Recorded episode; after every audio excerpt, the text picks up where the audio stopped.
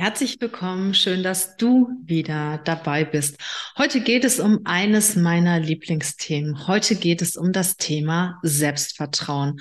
Weil du weißt ja, wenn du mit dir in einer guten Beziehung bist, kannst du auch mit anderen in einer guten Beziehung sein. Und was gehört dazu, zu einer Beziehung zu sich selber? Selbstvertrauen. Und ich gebe dir heute einmal sechs Tipps, wie du Selbstvertrauen gewinnen kannst.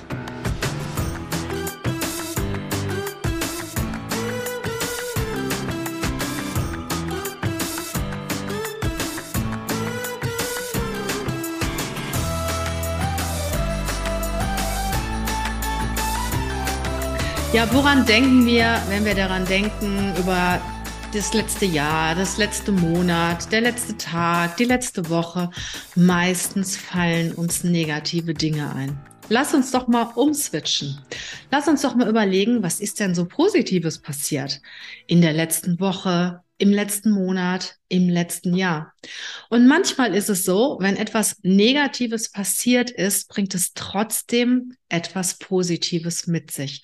Manchmal nicht direkt, manchmal etwas später, aber in der Regel gibt es etwas, was das wofür das Ganze auch gut war. Ich kann mich zum Beispiel daran erinnern, dass ich früher sehr viele Kündigungen aussprechen musste. Und in dem Moment waren die Menschen total deprimiert. Ist ja logisch, wenn du deinen Arbeitsplatz verlierst, ist es, kratzt es natürlich an deinem Selbstwertgefühl und dann bist du deprimiert. Und oft habe ich danach die Menschen wieder getroffen, nach ein paar Monaten, nach einem Jahr, die mir auch sagten, das ist das Beste, was mir passiert ist, weil ich hätte nicht gekündigt und jetzt habe ich das, was ich immer machen wollte. Ein Beispiel. Oder dein Partner verlässt dich. Ja, du hast Stress mit deinem Partner und es kommt dann zum Ende einer Beziehung. Du hast die Beziehung vielleicht von dir aus noch nicht beendet weil es ist natürlich einfacher, in der Komfortzone zu bleiben. Und dann geht dein Partner und du bist total traurig und du bist total frustriert. Und irgendwann lernst du jemanden kennen und die Beziehung mit dieser Person wird viel, viel besser als die, die es vorher war. Es passiert so oft, mach dir einfach mal Gedanken darüber und wenn was Negatives passiert, überleg dir, was kann ich daraus Positives mitnehmen und was kann daraus Positives resultieren? Und wenn du dir Gedanken machst und reflektierst, reflektiere doch auch einmal die Dinge, die positiv gelaufen sind und die, für die du dankbar bist und ja, die Dinge, die du selbst gemanagt hast. Ich erzähle dir auch mal etwas von mir. Viele von euch wissen ja, dass ich vor zwei Jahren meinen Mann verloren habe und das war ganz furchtbar. Natürlich ist es ganz furchtbar, wenn du einen Partner verlierst, wenn ein Partner stirbt. Wenn ich heute zurückdenke, weiß ich, das Ganze hat mich so dermaßen stark gemacht. Ich habe meinen Partner fünf Monate lang gepflegt bis zum Tod. Ich habe seine Firma geführt. Ich habe meine Firma geführt. Es ist alles im Endeffekt gut gelaufen. Und jetzt denke ich mir heute, was soll denn jetzt noch passieren? Was ich nicht schaffe. Also die ganze Situation, so schrecklich sie auch war, hat mich sehr stark gemacht. Und überleg mal, was es bei dir sein kann, was dich stark macht und was dir ja zu mehr Selbstliebe, zu mehr Selbstvertrauen verhilft. Dinge, die du gemanagt hast in der Vergangenheit und Dinge, für die du dankbar sein kannst. Der Punkt zwei, vertraue auf dich und höre nicht auf das, was andere sagen. Viele Menschen drücken dir ja einen Ratschlag auf. Das hört sich ja schon so an, ne? Ratschlag, das Wort Rat und zack, Schlag, ne? Oder geben dir ein Feedback, eins, was du eigentlich gar nicht hören willst. Und ähm, du bist dann deprimiert, weil es irgendetwas ist, was dir nicht gefällt. Oder du fragst einfach, ähm, andere, weil du einen Rat brauchst, weil du unsicher bist, weil du eine Entscheidung treffen willst. Du fragst einfach andere und die erzählen dir etwas. Und du weißt ja, das ist wie in der Küche. Viele Köche verderben den Brei. Und wenn du viele Menschen fragst, wirst du viele Antworten bekommen. Vertraue auf die Antwort, die du dir gibst. Stelle dir die Frage in einem ruhigen Moment, vielleicht beim schönen Spaziergang, und gebe dir die Antwort darauf. Vertraue auf dich selber. Was ich auch schon mal mache, ich spreche über gewisse Themen mit vielen Menschen, höre mir das alles an, aber die Antwort auf die Frage gebe ich mir selber in einem ruhigen Moment. Der dritte Punkt ist, du bist, was du isst.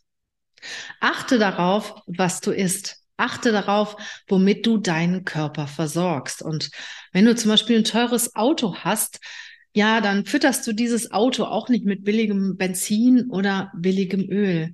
Und das habe ich gelernt. Ich achte sehr darauf, was ich esse, was ich meinem Körper an Nahrung schenke, weil diese Nahrung, die ich mir schenke, gibt mir Energie.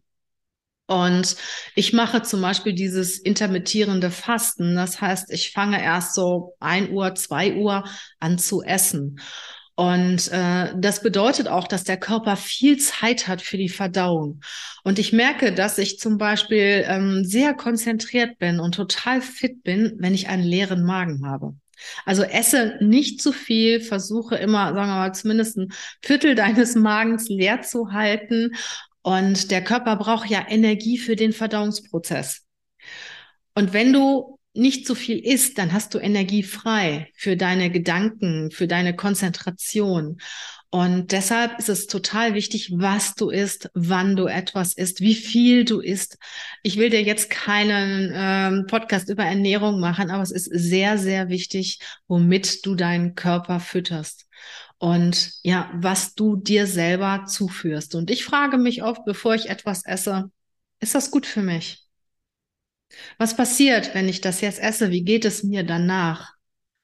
Wie geht es mir danach, wenn ich jetzt, was weiß ich, eine Tafel Schokolade esse? Dann überlege ich mir, hm, also so ein Riegel ist ja ganz okay, aber wie geht es mir danach, wenn ich die ganze Tafel esse? Dann habe ich einen Zuckerüberschuss, dann steigt mein Cholesterinspiegel, äh, dann habe ich vielleicht Bauchschmerzen und mir geht es gar nicht mehr gut. Also überlege dir genau, was du isst, wie viel du isst und wann du isst. Probier es einfach mal aus. Ja, der Punkt vier ist, gehe in die Natur.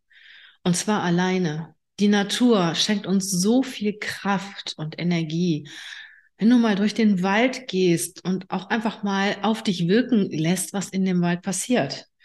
Die Geräusche zum Beispiel, atme die Luft ein, schau dir mal den Wald an, schau dir mal die starken Bäume an und stell dir die Fragen, die du dir immer schon stellen wolltest. Beschäftige dich mit den Themen, die für dich noch ein Fragezeichen haben und treffe deine Entscheidungen indem du reflektierst, in Ruhe und Muße, in Stille reflektierst. Ja, der Punkt fünf ist, viele von uns versuchen ja so richtig tough zu sein. Ne? Ich bin auch manchmal so eine, die recht tough ist und denkt, ach, mir gehört die Welt. Manchmal ist es besser, wenn man auch Emotionen zeigt. Wenn du auch anderen zeigst, hey, im Moment geht's mir gar nicht so gut. Und auch vielleicht sagst, warum wenn du nicht immer so den großen, die große, starke raushängen äh, lässt, sondern auch einfach mal Schwäche zeigst und einfach mal sagst, hey, im Moment geht's mir nicht so gut, lass uns morgen weitersprechen, was auch immer. Also versuche nicht eine, ich sag mal, Maske aufzuziehen und nach außen anders dich darzustellen, als es dir wirklich geht, als du wirklich bist. Das heißt nicht, dass du jedem dein Herz ausschütten musst. Nur zeig Emotionen und versuch dich nicht besser darzustellen, als du dich im Moment selber fühlst, sondern zeig dein wahres Ich. Die Menschen merken das. Ja, jetzt bin ich beim Punkt 6, beim letzten Punkt. Der einzige Weg zu scheitern ist, zu fliehen. Wenn du Angst vor gewissen Dingen hast, mache sie. Weil was kann Schlimmeres passieren, als es nicht zu tun? Und vor allen Dingen, wenn wir uns Herausforderungen stellen, dann können wir immer sagen, okay, wir haben es probiert, auch wenn es nicht funktioniert hat. Und manchmal funktioniert es dann. Und wenn es funktioniert, dann macht es uns richtig stark. Also wenn du eine Herausforderung vor dir hast, die du schon ewig vor dir herschiebst, mach es einfach. Geh es einfach an das Thema und danach kannst du ja reflektieren, wie ist es gelaufen. Aber es gibt nichts Schlimmeres, als wegzuschauen, als zu fliehen, als etwas nicht zu tun. Weil du wirst dir immer die Frage stellen, was wäre passiert, wenn ich es getan hätte.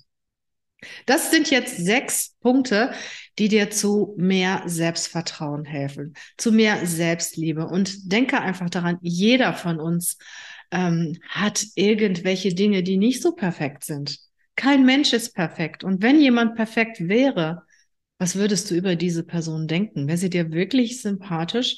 Steht zu deinen, ich sag mal, Lernfeldern, steht zu dem, was du kannst und steht zu dem, was du nicht kannst und sei stolz darauf, was du in deinem Leben erreicht hast. Ich wünsche dir eine wundervolle Woche. Lass es dir gut gehen. Geh mal eine Runde spazieren, reflektiere dich selber und denk dran. Die größte Liebe, die du jemandem schenken kannst, ist die Liebe zu dir selber. Weil wenn du dich liebst, wenn du mit dir in einer guten Beziehung bist, bist du auch mit anderen Menschen in einer guten Beziehung. Mach's gut. Ciao.